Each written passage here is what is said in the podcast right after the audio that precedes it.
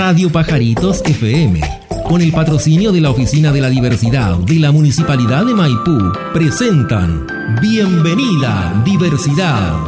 Es un espacio destinado a visibilizar las realidades de las diversidades exogenéricas y su relación con la sociedad. Conduce Miguel Cornejo. Sean bienvenidos. Este programa llega a ustedes gracias al financiamiento del Fondo de Fomento de Medios de Comunicación Social del Gobierno de Chile y del Consejo Regional. Hola, ¿qué tal? Muy, muy, muy, muy, muchas, demasiadas bienvenidas a nuestro querido programa. Bienvenida a Diversidad aquí por Radio Pajaritos FM. Como siempre, Luis Arjona nos acompaña de la, de la oficina de la, de la diversidad de la Municipalidad de Maipú. Hoy día está con nosotros. Nuestro tema, nuestro tema de hoy es eh, un último, nuestro último programa también, el programa resumen, donde vamos a conversar sobre todos los temas en general que hemos hablado de, de, los episodios con los invitados, etcétera, y vamos a compartir las reflexiones, las principales eh, temáticas, tensiones que encontramos a lo largo de los episodios acá en Bienvenida Diversidad. Como siempre cabe destacar, nuestro programa cuenta con el, respaldo del Ministerio y Secretaría General de Gobierno y el Gobierno Regional Metropolitano que hacen posible llevar este programa a sus casas, a su teléfono, cuando esté en la micro, donde sea que nos esté escuchando, ahí, em, ahí estamos. Y gracias a esta forma de financiar podemos llegar. Así que Luis, muy buenas tardes, muy buenos días de cuando nos escuchen. ¿Cómo estás? Hola, ¿qué tal? Bueno, muy buenas tardes, días, noches, madrugadas, dependiendo del momento en el cual están escuchando este audio. Y bueno, llegamos a la parte final, ¿no? Es eh, impresionante cómo eh, desde un principio, cuando nos reunimos hace un par de meses atrás, a empezar a formalizar una idea que ustedes ya venían trabajando también eh, que venían masticando, digamos, y que le dimos cuerpo, muchos cuerpos y muchas voces y muchas ideas en este transcurrir del programa de Bienvenida a Diversidad que hemos hecho de manera colaborativa, pero que evidentemente hay un esfuerzo eh, técnico que hay que reconocer detrás de todo esto, ¿no? Y me parece que es un recorrido súper interesante y un buen ejercicio también para que la comunidad en general, la sociedad en general, eh, vayamos conociendo otras realidades y también eh, discutiendo otros temas respecto a las comunidades LGBTIQ. ¿no? Entonces, eh, muy contento por este programa final. igual triste, porque nos gusta mucho hablar en este espacio, pero contento porque se concreta y se finaliza algo. Y eso siempre te da posibilidades de crear en el futuro algo con mayor potencia o mayor articulación. Así que un buen aprendizaje en esto, en ese sentido.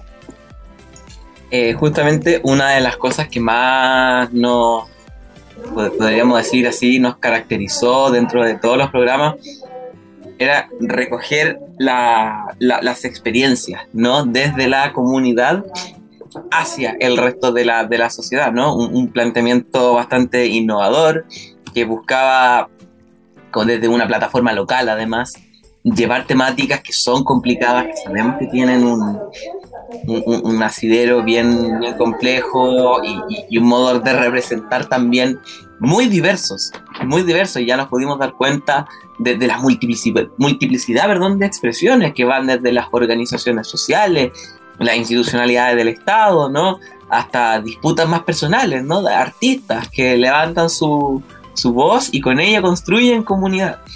Así es, ¿no? Y eso son diferentes realidades. Eh, es importante, algo que nos dio este programa es, eh, y, que nos, y, que no se queda con la, finaliza la finalización del programa, sino que genera nuevas formas de pensar otras vidas. Eventualmente pensamos que todas las personas tenemos las mismas posibilidades y oportunidades en la vida y nos damos cuenta que la discriminación, eh, las desigualdades son mucho más presentes en eh, comunidades varias. Una de ellas es la comunidad LGBTIQ. Y es importante mencionar que no estamos hablando solamente que la comunidad que ha sufrido más desigualdades, estigmas, etc. No, muchas comunidades eh, hemos sufrido diferentes tipos de estigmas y discriminaciones y nosotros nos enfocamos justamente en las vidas y en las experiencias de las comunidades LGBTIQ hablándole a, las, a la otra parte de la sociedad, ¿no? Y este espacio es justamente eso, como articular experiencias de vida, ¿no? Con eh, diferentes posiciones al respecto, ¿no? De cómo vivimos, cómo disfrutamos la vida y los beneficios o no que podamos tener dependiendo de nuestra identidad, nuestra expresión, de dónde somos, color de piel, etcétera, etcétera, que fue lo que planteamos en el transcurso de, de estos programas. Justamente ahí quisiera como detenerme a reflexionar sobre un, tema que, o un concepto que utilizaste que me gustó mucho, que, lo quiero resaltar, pensar otras vidas. Pensar otras vidas porque la, en general las disidencias sexogenéricas, eh, normalmente esto uno, las, personas cuando los explica a, personas que se están informando, que les interesa informarse, parten desde la premisa de la, de la discriminación, ¿no? parten desde ahí la, información. Parte desde una visión más bien de un grupo de personas que está participando en la sociedad de manera, digamos, descolgada, para decirlo de una forma coloquial, o más bien en las periferias de, la participación social. Pero justamente acá lo que se buscó es hacer un ejercicio, tal como decía, donde nuestros invitados pudieran mostrar la dignidad detrás de, y el dolor también detrás de la construcción de esa dignidad las ganas de querer participar y cómo esas otras vidas se han tenido que, al igual que un, que por ejemplo como una planta surgiendo en medio del concreto en las veredas, eh, ha tenido que echar raíces donde hay tierra, donde, donde pudo encontrar arraigo y desde ahí florecer, ¿no? Desde ese pequeño espacio que deja la, la sociedad o hacerse el propio muchas de las personas invitadas se, hicieron sus propios espacios. Sí, Luis, quería... Sí, y además es importante mencionar algo que no es de ahora. Es decir, eh, alcanzar ciertos niveles o estándares de dignidad no es un proceso que dentro de la comunidad LGBTIQ se diera de manera inmediata. Han sido años, años de lucha y que esta muestra de aprendizajes de valor, de alcance de dignidad, que aún nos falta mucho por avanzar, mucho por hacer, pero que nos ha tocado vivir en un momento histórico en donde tenemos este programa de radio, por ejemplo. ¿no? 20 años atrás hubiese sido un poco más complejo pensarlo y hubiese sido un poco más complejo poder eh, acercarnos a estas otras experiencias de vida. A lo que quiero llegar es que ha sido una lucha, ha sido una lucha que ha buscado muchas plataformas de visibilización eh, y también de colaboración y esta es una de ellas. Y no solamente es una lucha de, eh, de, esta edad moderna, por decirlo de alguna manera, sino que son luchas antiquísimas. La comunidad LGBTIQ existimos con diferentes nombres, evidentemente dependiendo del contexto y el territorio, hemos existido desde siempre. En México están las mushes, eh, en el sur de Chile estaba el tercer espíritu. Existen muchos ejemplos en los pueblos originarios que eh, las diversidades y las disidencias siempre hemos existido, siempre hemos estado. ¿no? Sin embargo, con el paso de los años, bueno, se han presentado diferentes tipos de, de realidades, de dificultades, y estamos en un momento en que esta dignidad eh, se ha logrado por la organización, por la lucha, por la visibilidad, ¿no? Por ir ganando espacios y sobre todo conversando esta dignidad también con las otras personas, con los otros. Porque la dignidad no solamente es vivirla, sino también que las otras personas la comprendan, ¿no? Eh, y la respeten. Y eso es supremamente importante.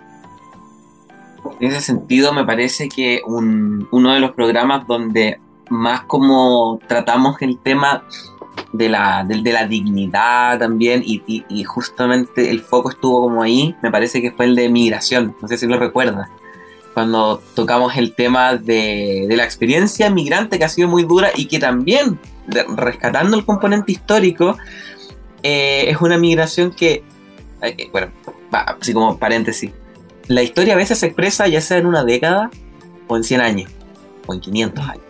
Lo, que tú decías, por ejemplo, lo del tercer espíritu o la machi, la figura del machigüeye, son siglos y siglos de expresión histórica, pero también hay historia en, una década, ¿no?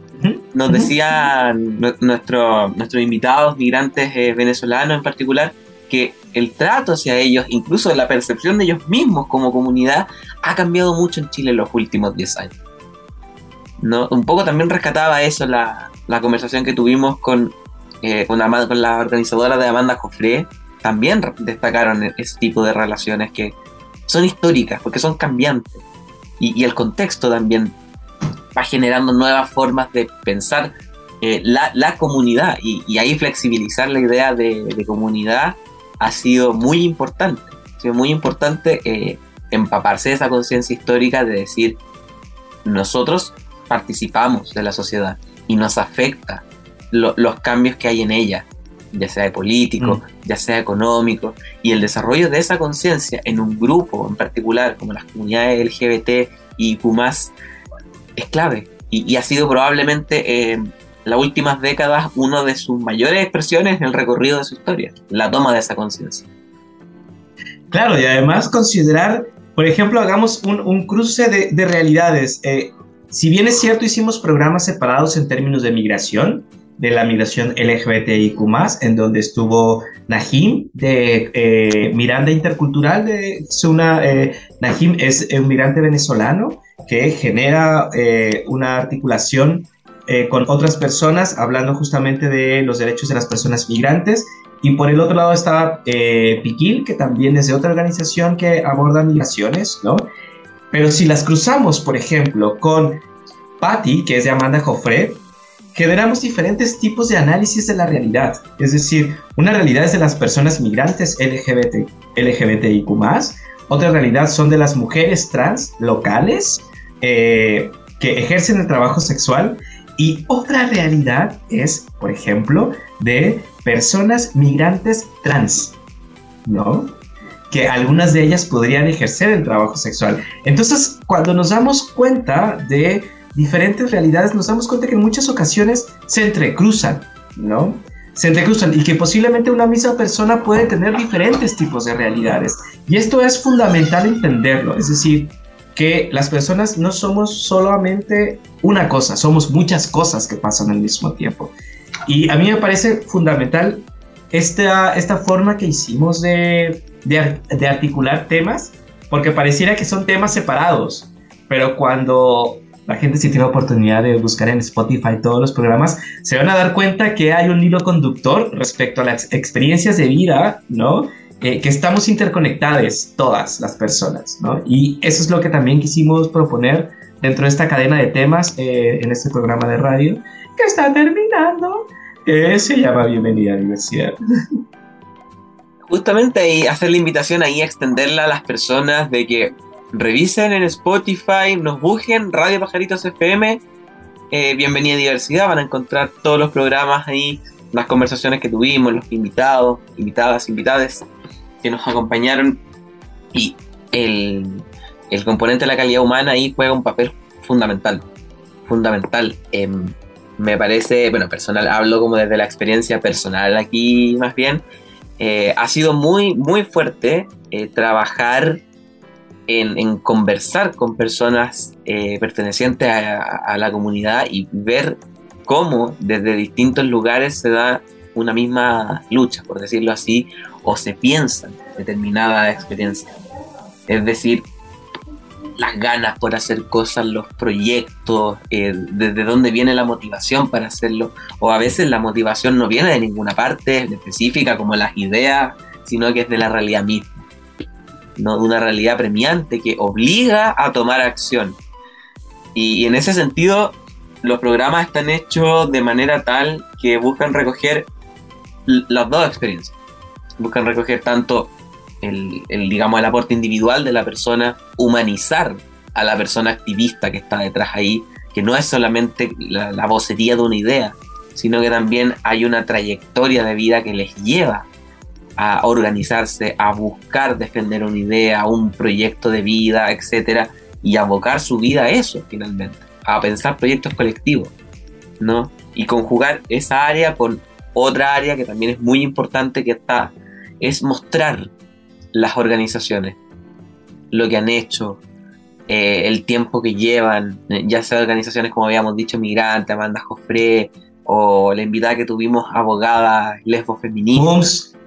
También estuvo Moms. Círculo de apoyo positivo, que también Círculo de apoyo positivo que fue nuestra madrina, por cierto. Al Gonzalo le mando, al Gonzalo Jiménez le mando un saludo cuando nos escuche, porque fue nuestra madrina, fue nuestra, eh, invitada, nuestra invitada en este, del primer programa, ¿no? Y fue muy divertido también en ese sentido. Y, también quiero aprovechar ahora que tengo la voz que justamente uno de los sellos o de las intenciones que queremos desarrollar como oficina de diversidad es justamente reconocer las trayectorias no solamente de las individualidades, sino también tenemos una fuerte intención de poder articularnos con organizaciones sociales, con organizaciones comunitarias y eh, tenemos una, una intención también muy presente respecto a la necesidad de organizarnos eh, como comunidades LGBTIQ en los barrios, en los barrios de Maipú, que eh, impulsar de manera autónoma, sino solamente apoyar en la organización, eh, en una organización autónoma dentro de los territorios, dentro de los 21 barrios que integran Maipú. Y la intención es que a partir del 2023 empezar a impulsar diversas formas de articulación autónoma para que sean las mismas personas que viven en sus propios barrios, identificar las necesidades justamente para, para vivir en tranquilidad y un concepto que hemos estado utilizando desde que iniciamos este último programa, ¡ay, último programa!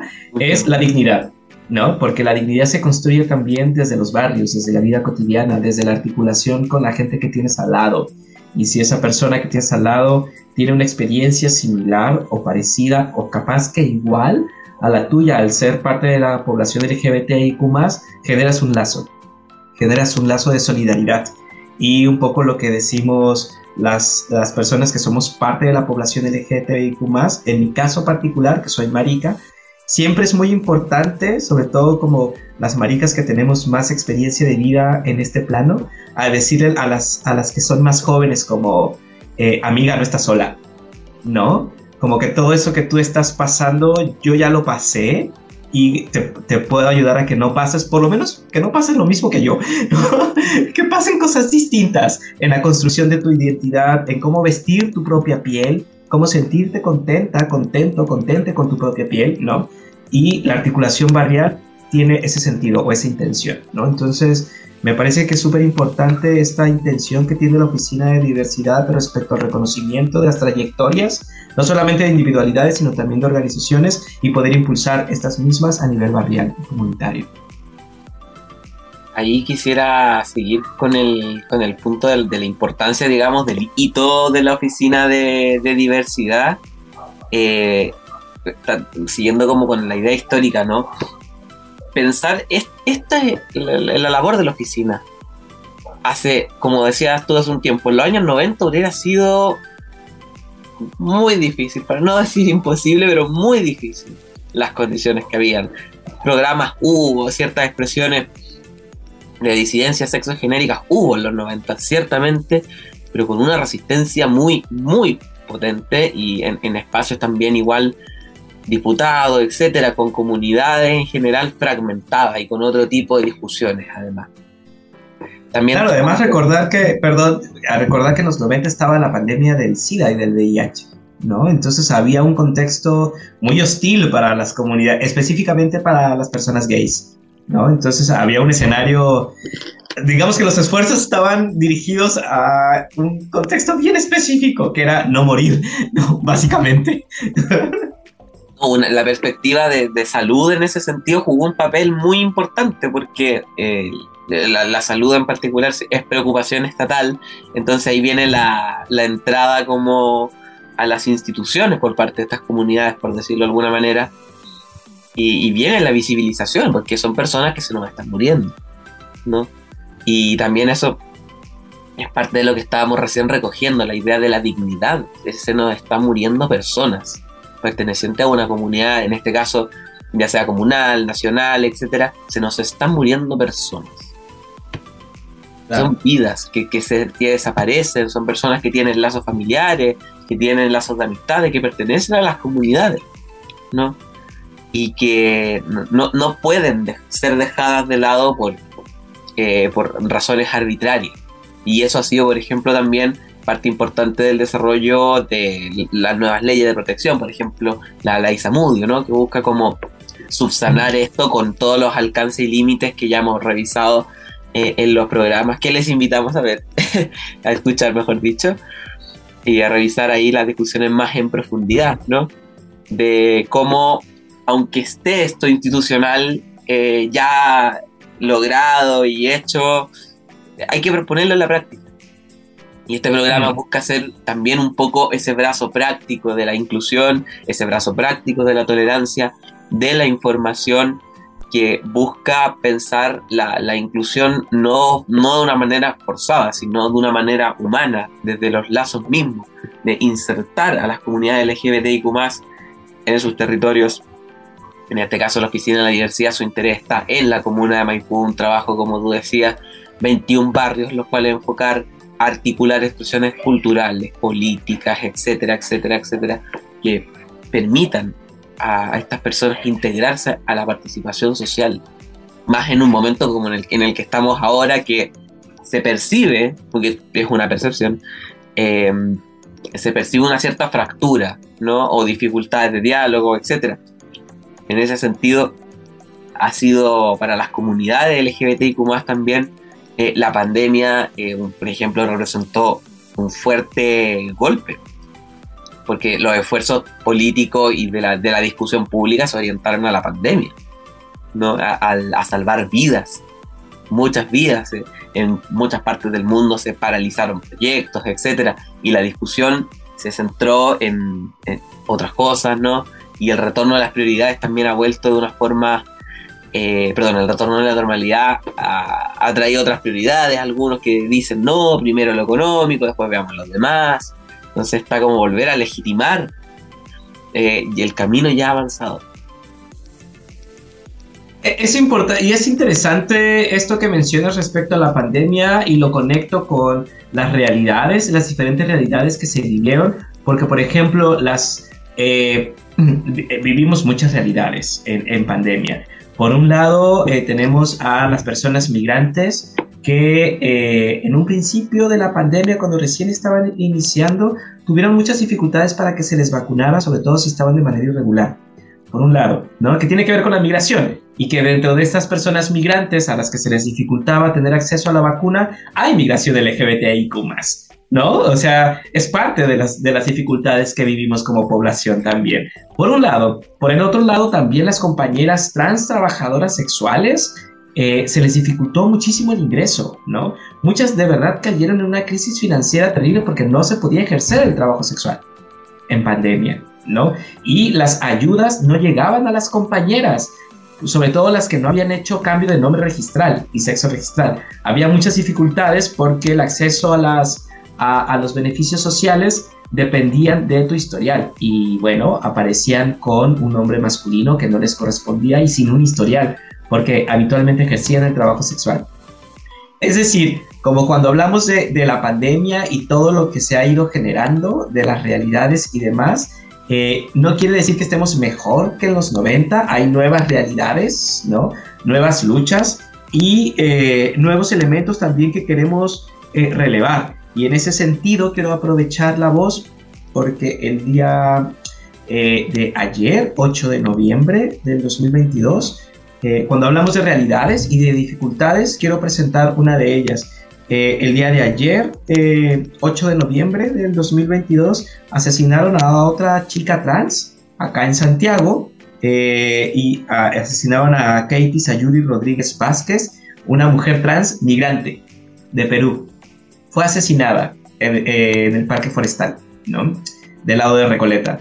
Entonces, eh, siguen repitiéndose realidades y por tanto esto también le da sentido a muchas luchas y le, y le da otro sentido a la palabra dignidad, ¿no? Es decir, eh, hay cosas que se continúan y que no podemos permitir que sigan continuando y justamente este programa o estos espacios son para que el resto de las personas que nos escuchen eh, consideren que todas las vidas o que se hagan la idea de que todas las vidas son vivibles, todas las personas merecemos vivir independientemente de nuestra identidad, de nuestra expresión o de nuestra orientación de género.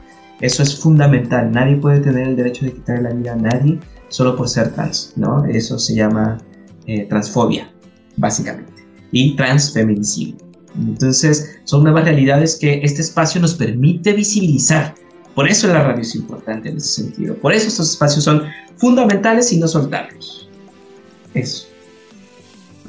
En ese sentido, eh, ha sido también un, aprendizaje que conversando en, las diferentes llamadas, yo diría para incluso para las personas invitadas, también para todas las personas que estuvieron invitadas a nuestro programa, el hecho de poder compartir conceptos, de llevarlos, al, por decirlo así, de alguna manera al límite, de decir, bueno, entonces, ¿cómo, ¿cómo enfrentamos hoy esta realidad? También tuvimos, bueno, contaba la lamentable noticia recién de aquel, aquel trans, ¿cómo, ¿cómo ocupaste el término? Trans homicidio, trans... Transfeminicidio. Transfeminicidio, gracias.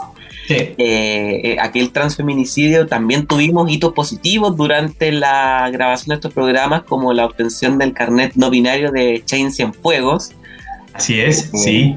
Fue muy destacado, noticia nacional y, alcanzó gran, gran visibilidad también el tema del no binarismo, esta expresión relativamente, entre comillas, nueva, que también lo conversamos en los programas, qué tan nuevo era esta idea del no binario o no, etcétera, y, las trayectorias históricas de, de ellos. Pero justamente se rescató ahí, eh, a través del relato de, vivencial de Chain, la idea de algo como la, la dignidad ¿no? del reconocimiento, ¿no?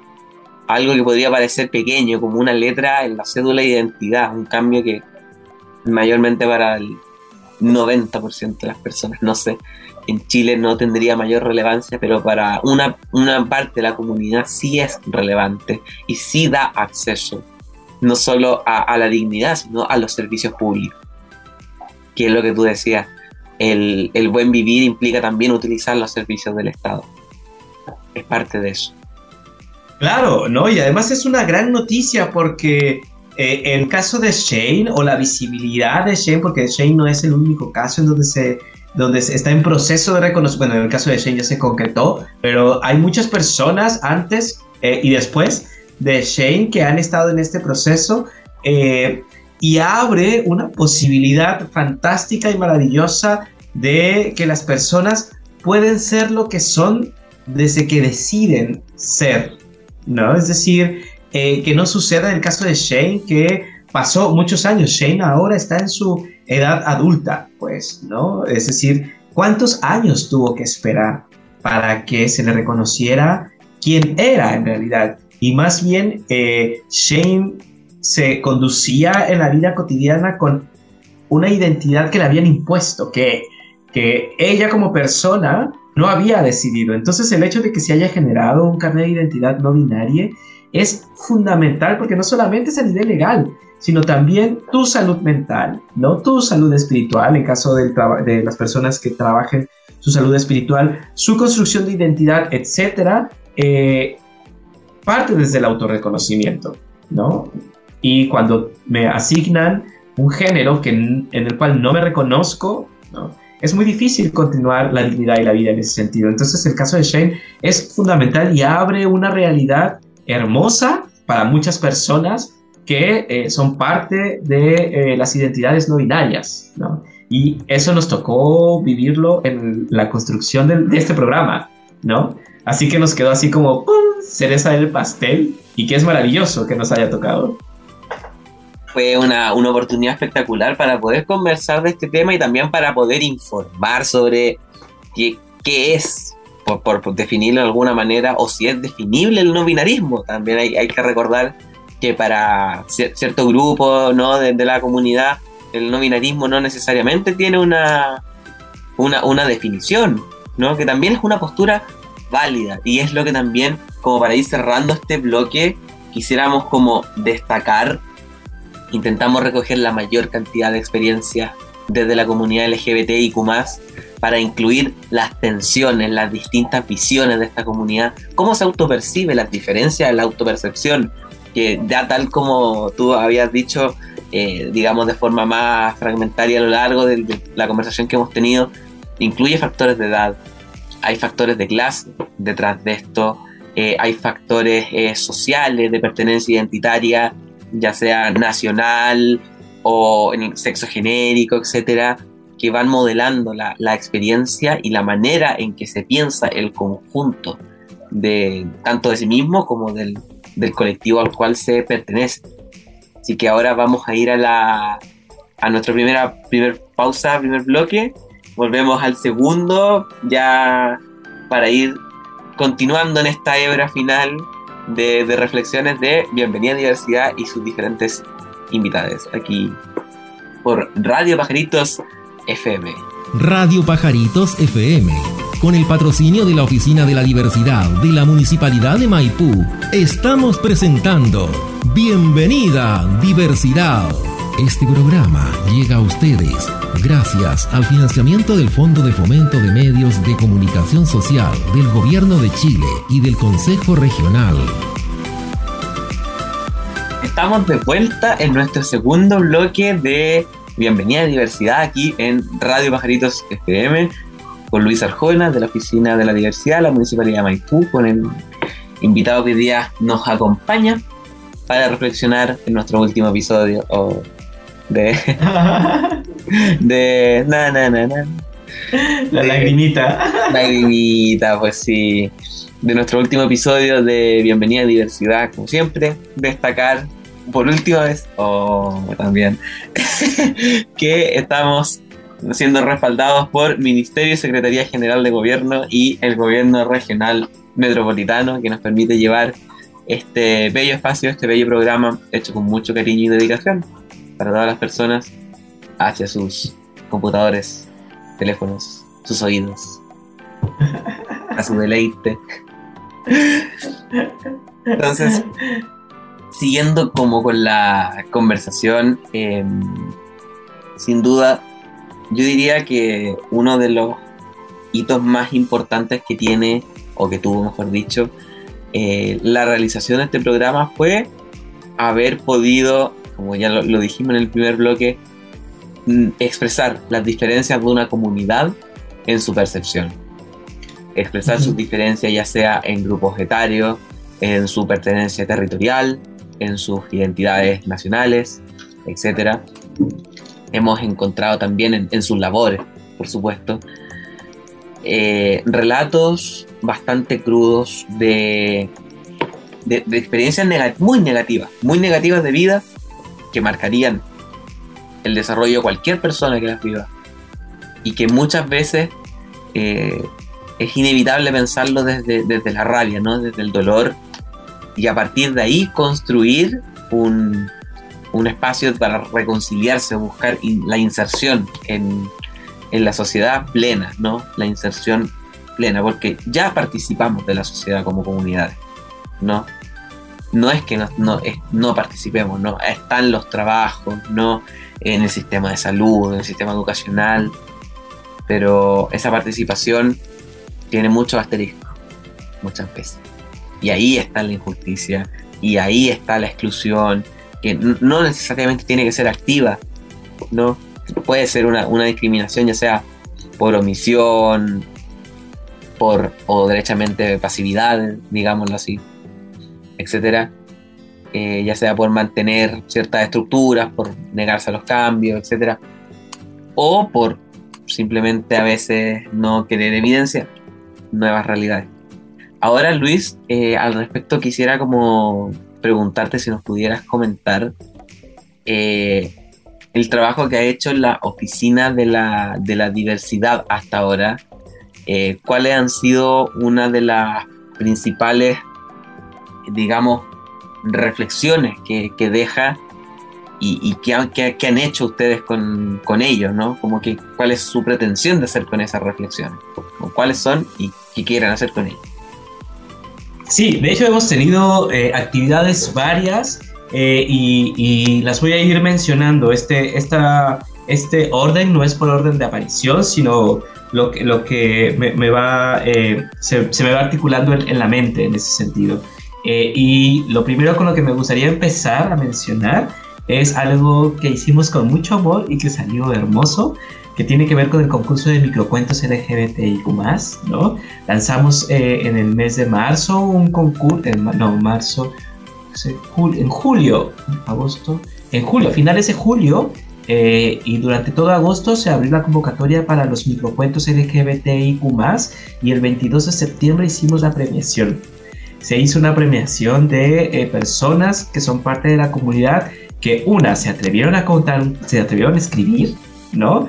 Muchas de estos cuentos son experiencias de vida personales, ¿no? Que les sucedió eh, y que logramos eh, por fin tener un, un, librillo. Un librillo en donde más adelante vamos a, imprimir y llevar ejemplares a la biblioteca municipal, en donde lo pueden también ver y más adelante lo vamos a subir también a nuestras plataformas, pero ya está. Librillo donde están todos los cuentos, todos los cuentos eh, que, participaron, ¿no? Y que además es un reconocimiento también no solamente a las, al, al, arte de escribir, ¿no? Sino que también a la expresión, a cómo las letras nos ayudan a liberarnos. Pero no solamente eso, en el concurso de microcuentos, eh, las personas que eligieron los cuentos ganadores no fue la Oficina de la Diversidad, sino que nos articulamos con escritores y escritoras de Maipú y escritores y escritoras reconocidas a nivel eh, nacional e internacional para que pudieran elegir. Entonces, este fue un gran hito y además, ¿no? Presentamos los cuentos ganadores en la feria del libro que se hizo aquí en Maipú hace un mes, ¿no? Entonces fue como un proyecto bien redondito en donde hicimos la convocatoria, eh, llegaron los cuentos, nos contactamos con eh, eh, personas expertas en el mundo de las letras, se hizo la premiación, mostramos los premios ganadores en, la feria del libro, se hizo un, librillo, etcétera, ¿no? Entonces fue un proyecto bien, bien concreto y bien bonito. también como parte de las actividades que hemos estado realizando durante este año son las mesas consultivas. Las mesas consultivas las estamos realizando de manera eh, bimensual, en donde eh, convocamos a organizaciones e individualidades dentro de la comunidad o dentro de la comuna de Maipú para poder ir desarrollando acciones concretas. Eh, y en ese sentido hemos podido llevar, por ejemplo, ferias de servicios en términos de eh, testeo, testeo para VIH, uso correcto de preservativos y promoción de sexo seguro, preservativos internos e internos a diferentes barrios que han surgido también de los diagnósticos de estas mesas consultivas y con esta fuerte intención de generar organización. Hemos realizado estas mesas consultivas con una muy buena respuesta y con una buena articulación en ese sentido. Por supuesto que también otra de las actividades que hemos estado realizando de manera muy constante eh, es acercarnos a colegios y liceos que son parte de la CODEDUC, eh, dando o construyendo espacios socioeducativos respecto a eh, lenguaje inclusivo y no sexista, los marcos normativos de protección de la comunidad LGBTIQ en espacios educativos también eh, y eh, estrategias de inclusión, ¿no? que son aparte de las actividades que realizamos constantemente. ¿no? Otra de las actividades que también hemos estado realizando es desarrollar espacios socioeducativos, pero con funcionarias y funcionarias de salud, ¿no? ya que hay muchos temas muy novedosos también eh, que tienen que ver con la comunidad LGBTIQ, por ejemplo, con los procesos de hormonización de las personas trans que hemos ido actualizando y acercando informaciones a la DISAM, en donde eh, hemos tenido muy buena respuesta. Otra de las cosas que hemos estado realizando también en el área de salud es una relación muy estrecha con el Hospital del Carmen, eh, para justamente ir brindando diferentes o, ir eh, vinculando diferentes tipos de servicios que ofrece la Oficina de Diversidad, pero también vinculándola con el Hospital del Carmen. Hemos hecho también aspectos políticos. Se ha firmado un convenio transfeminista impulsado por Fundación Selena, que es una organización que trabaja con niñeces trans, y también con OTD, que es eh, la organización eh, organizando transdiversidades, eh, que en conjunto con la Municipalidad de Maipú se generó un convenio de vinculación para ir impulsando diferentes acciones trans ¿no? que están a favor de la, de la población trans en términos de políticas públicas eh, y se ha denominado eh, gobierno transfeminista. Y también hemos hecho lo mismo con una organización que se llama Círculo de Apoyo Positivo respecto al VIH. Hemos estado articulándonos también de manera eh, muy intensa con otras organizaciones como por ejemplo Miles, en donde también se va a generar un acuerdo de vinculación para generar marcos de políticas públicas locales. Y en ese sentido, ¿no? Actualmente estamos haciendo el pilotaje de una política local respecto a eh, cupo laboral trans. Estamos en el proceso de pilotaje de la política, estamos viendo cómo funcionan ah. algunos tipos de instrumentos eh, y el próximo año esperamos poder ya brindar una propuesta que tiene que ser visada, por supuesto, por diferentes áreas dentro de la municipalidad, porque están involucradas muchas áreas, entre ellas la UMIL, ¿no? Eh, que es la Oficina Municipal de Inclusión Laboral, con la cual hemos estado trabajando muy de cerca para generar justamente una propuesta concreta de, eh, de política de inclusión, de inclusión laboral trans, sobre todo trans. Entonces, hemos estado realizando varias actividades, ¿no? Eh, y se vienen cositas, como dice el meme de, Instagram. Se vienen cositas que estamos intentando concretar eh, este año. Por ejemplo, el 25 de noviembre están invitadas, invitadas todas las, las personas que sean, eh, que se consideren o que construyan su identidad o corporalidad eh, dentro del, del, espectro de la feminidad.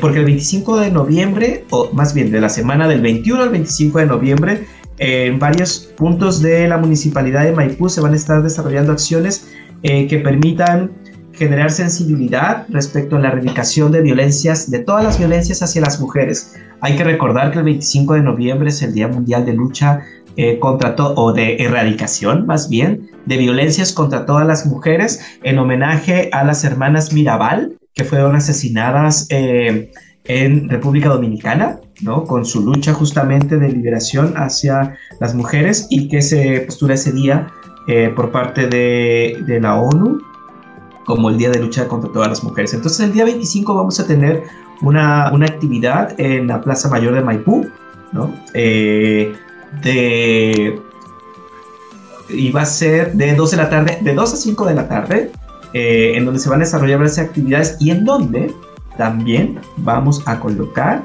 las violencias hacia las mujeres trans, porque habitualmente a las mujeres trans no se les considera dentro de estas conmemoraciones y son supremamente violentadas. Entonces están todas las personas eh, que se identifican con eh, la corporalidad o identidades dentro del espectro femenino que puedan participar en, estas actividades que vamos a estar desarrollando de manera más fuerte el 25, pero del 21 al 24 vamos a hacer pequeñas actividades que den marco a la, la conmemoración del 25, por un lado.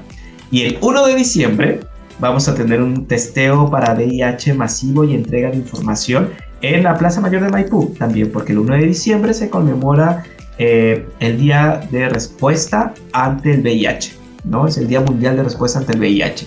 Entonces vamos a estar articulándonos con otras oficinas y con la Dirección de Salud Municipal también para brindar información y hacer testeos, testeos masivos, ¿no? Eh, eso es lo que tenemos como de manera concreta, pero aún así en diciembre tenemos varias actividades que en esta semana necesitamos confirmación y una vez que las tengamos les vamos a estar avisando por nuestras redes sociales que en Instagram estamos como oficina-diversidad nos pueden seguir ahí para que se enteren de todas las actividades que estamos desarrollando. Así que hemos hecho varias cosas que nunca son suficientes, por supuesto, pero que intentamos impulsar desde este espacio más institucional. Justamente, em, rescatar, por ejemplo, de, las tareas que recién mencionaba, labores, eh, talleres y, apropiación de espacios públicos, la diversidad. Para ocuparla también la misma palabra eh, la diversidad de, expresiones que puede tener la temática eh, de comunidades LGBTIQ+, algo que también en, nuestros programas ha quedado claro, ¿no?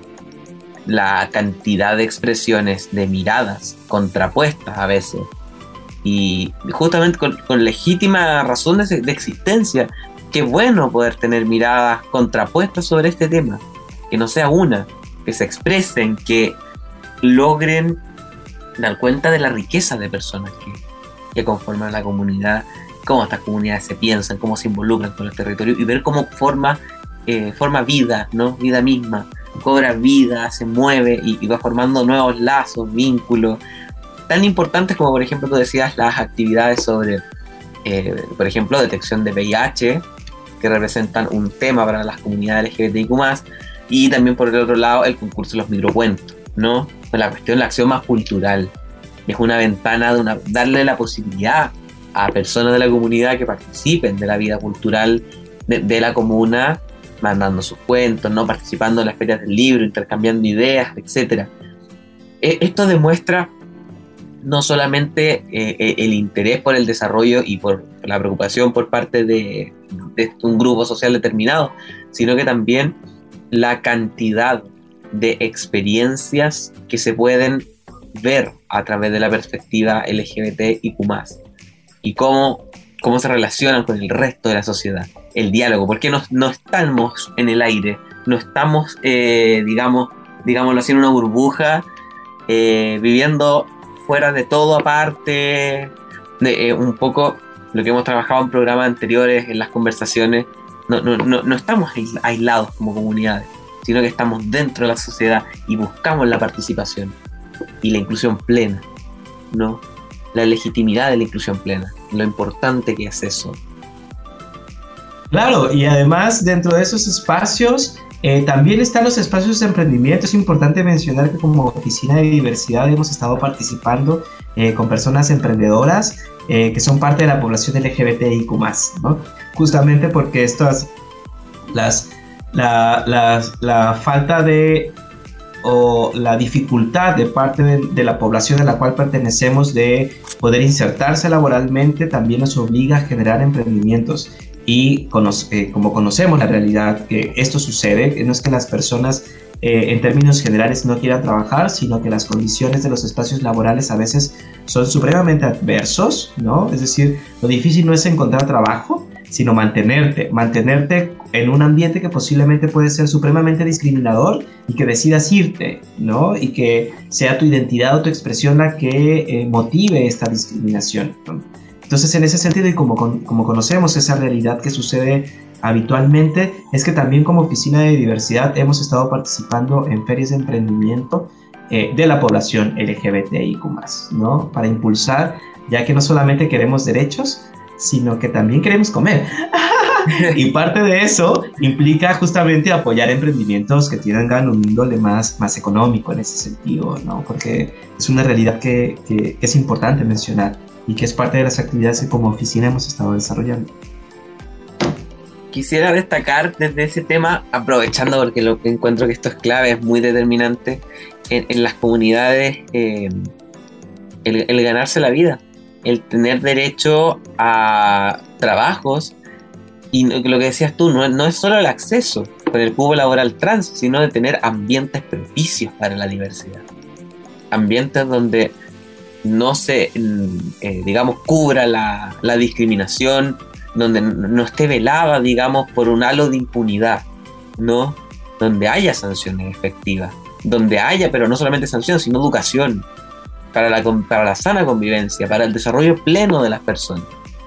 Se puede, se puede y se debe lograr esa convivencia, porque tal como recién mencionaba, eh, si hay algo que eh, estos programas han buscado es tratar de construir, por decirlo así, en un gran hilo narrativo a través de varios podcasts eh, o, digámoslo así, episodios, em, va buscado mostrar que justamente eh, hay, hay una necesidad por llevar una vida tranquila por el derecho a la vida normal, común y corriente. No, algo que pareciera ser un poco extraño, como eh, el derecho a trabajar, a, ser respetado en el trabajo. Para muchas personas quizás no les hace sentido o es difícil, pero justamente este programa lo que ha buscado es tratar de mostrar cómo en pequeños espacios o en espacios que en, apariencia no tienen el carácter de problemático como podría ser el desarrollo económico, también hay trabas. Y para muchas personas hay muchos impedimentos. Claro, y respecto a los impedimentos es, es eh, importante invitar, ¿no?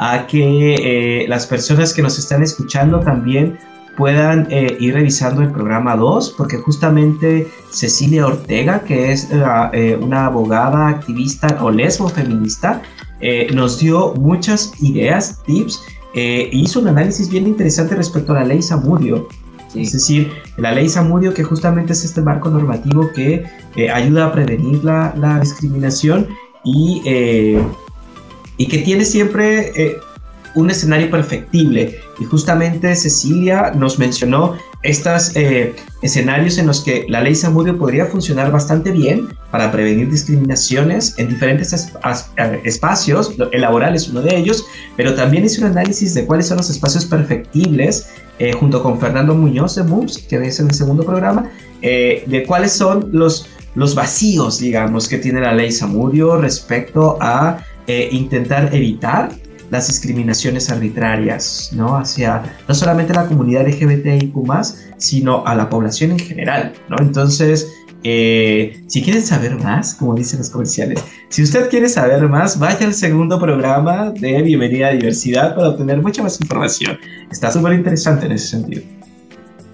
Por supuesto, les invitamos a revisar eh, los programas. Yo me quiero detener en uno de nuestros últimos programas en el que hicimos con Barbacius, artista de las disidencias, que también estuvo muy buena esa conversación del ámbito cultural, eh, para conversar también de aquellas expresiones eh, que están adquiriendo más visibilidad, ¿no? que es la expresión cultural, en su caso a través de la música, y es probablemente uno de, de las expresiones, mejor dicho, que más llega al público joven.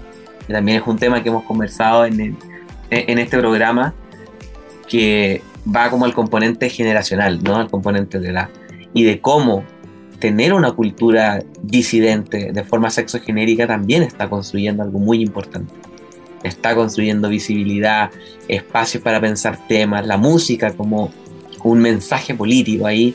Eh, nuestro invitado insistió mucho en ese punto y me pareció ahí muy, muy, digamos, muy, muy fresca la mirada de decir, esto es político, ¿no? Y tiene consecuencias. En cuanto a mí me interesa la, la, posición que tiene, no solamente tengo yo como persona, sino que tiene el resto de la comunidad. El espacio que, que tienen como la, la, participación, la capacidad de participar, ¿no?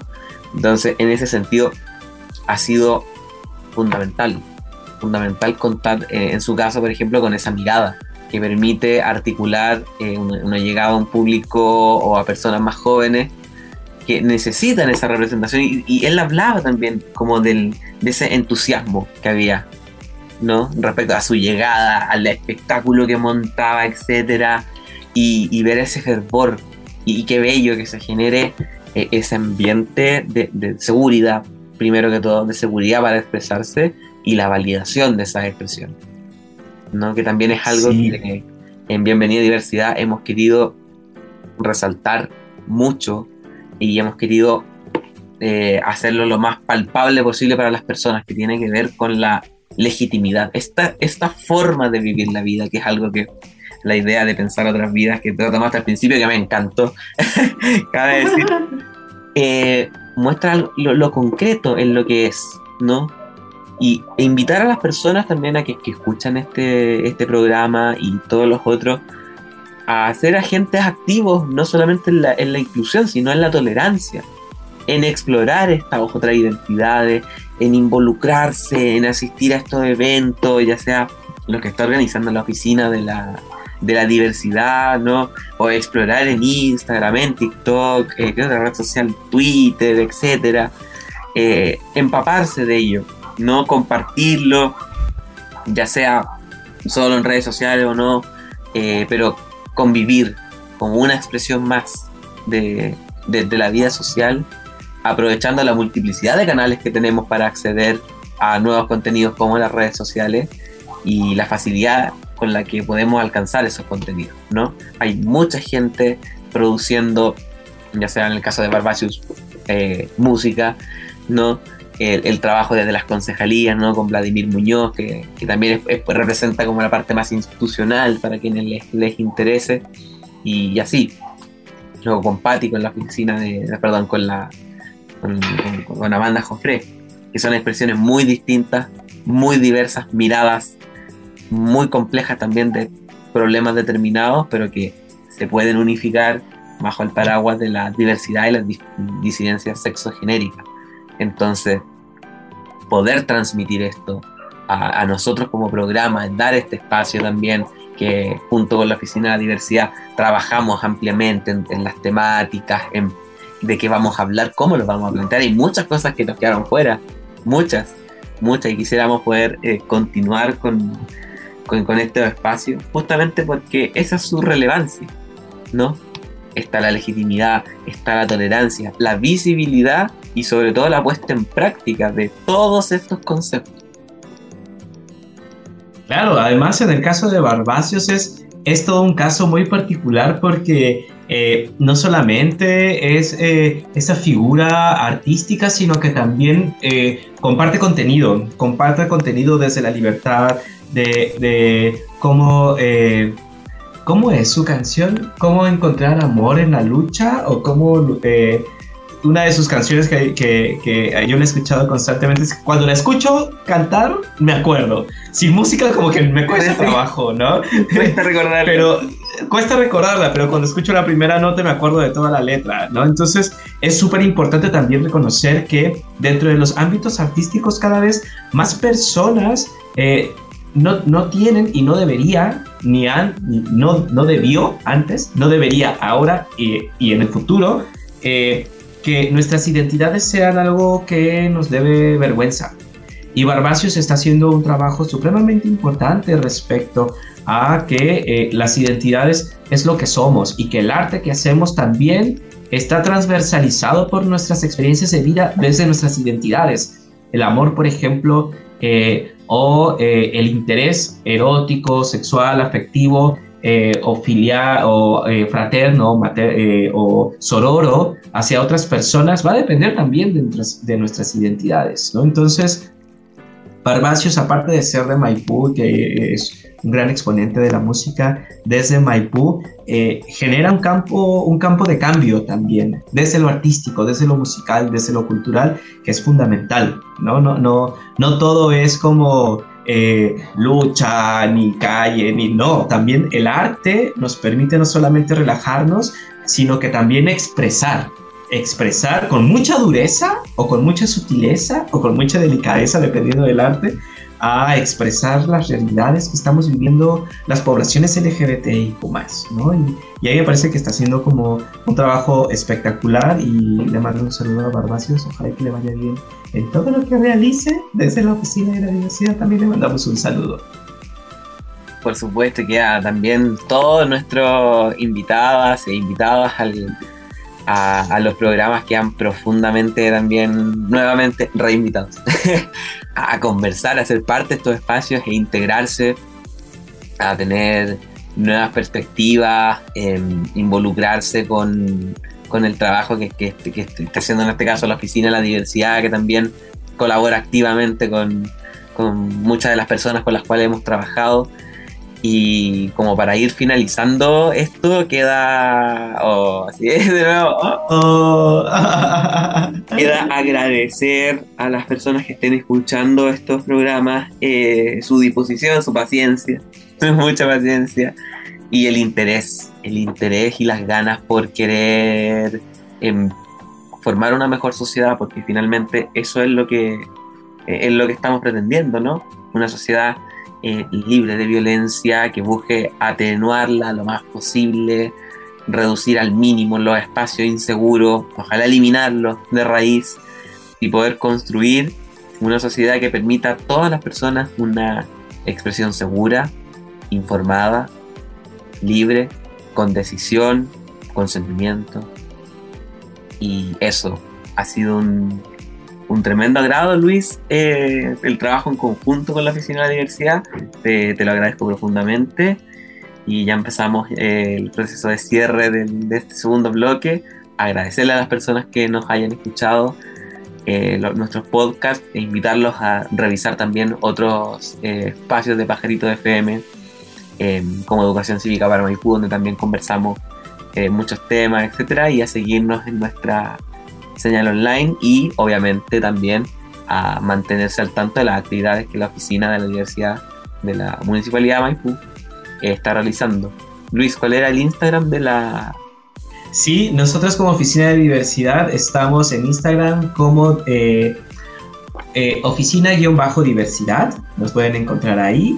Eh, también pueden escribir un correo electrónico a diversidad.maipu.cl, en donde también podemos comunicarnos y poder organizar diferentes tipos de actividades. Eh, y empezar a planear, ¿no? Ahora estamos justamente muy expectantes de todo lo que queremos hacer en el 2023 en colaboración con las comunidades y las organizaciones, así que eh, les esperamos también su comunicación para abrir nuevos espacios y agradecerte a ti también, agradecerte el espacio, el tiempo, el conocimiento, el corazón, el cuerpo que le, que le pusiste a esta iniciativa de colaboración. Desde la Oficina de Diversidad agradecer también a la Radio Pajaritos eh, desde eh, la Municipalidad de Maipú también agradecer estos, espacios que son fundamentales, no solamente para las diversidades, sino para la población en general. Así que muchísimas gracias y se acaba. estamos finalizando nuestro segundo bloque, así que no queda nada más que despedirse. Muchas gracias por todo. Estamos profundamente agradecidos, agradecidos y nos estamos encontrando en una próxima ocasión. Esperemos que pronto, con nuevos programas, sigan atentos a nuestras señales, a las actividades de la oficina de, la diversidad de la municipalidad de Maipú. Se vienen muchas cositas, así que muchas gracias por su participación y escucharnos. Pajaritos FM, junto al patrocinio de la Oficina de la Diversidad de la Municipalidad de Maipú, presentó Bienvenida, diversidad un espacio destinado a visibilizar las realidades de las diversidades sexogenéricas y su relación con la sociedad. Condujo Miguel Cornejo. Este programa llega a ustedes gracias al financiamiento del Fondo de Fomento de Medios de Comunicación Social del Gobierno de Chile y del Consejo Regional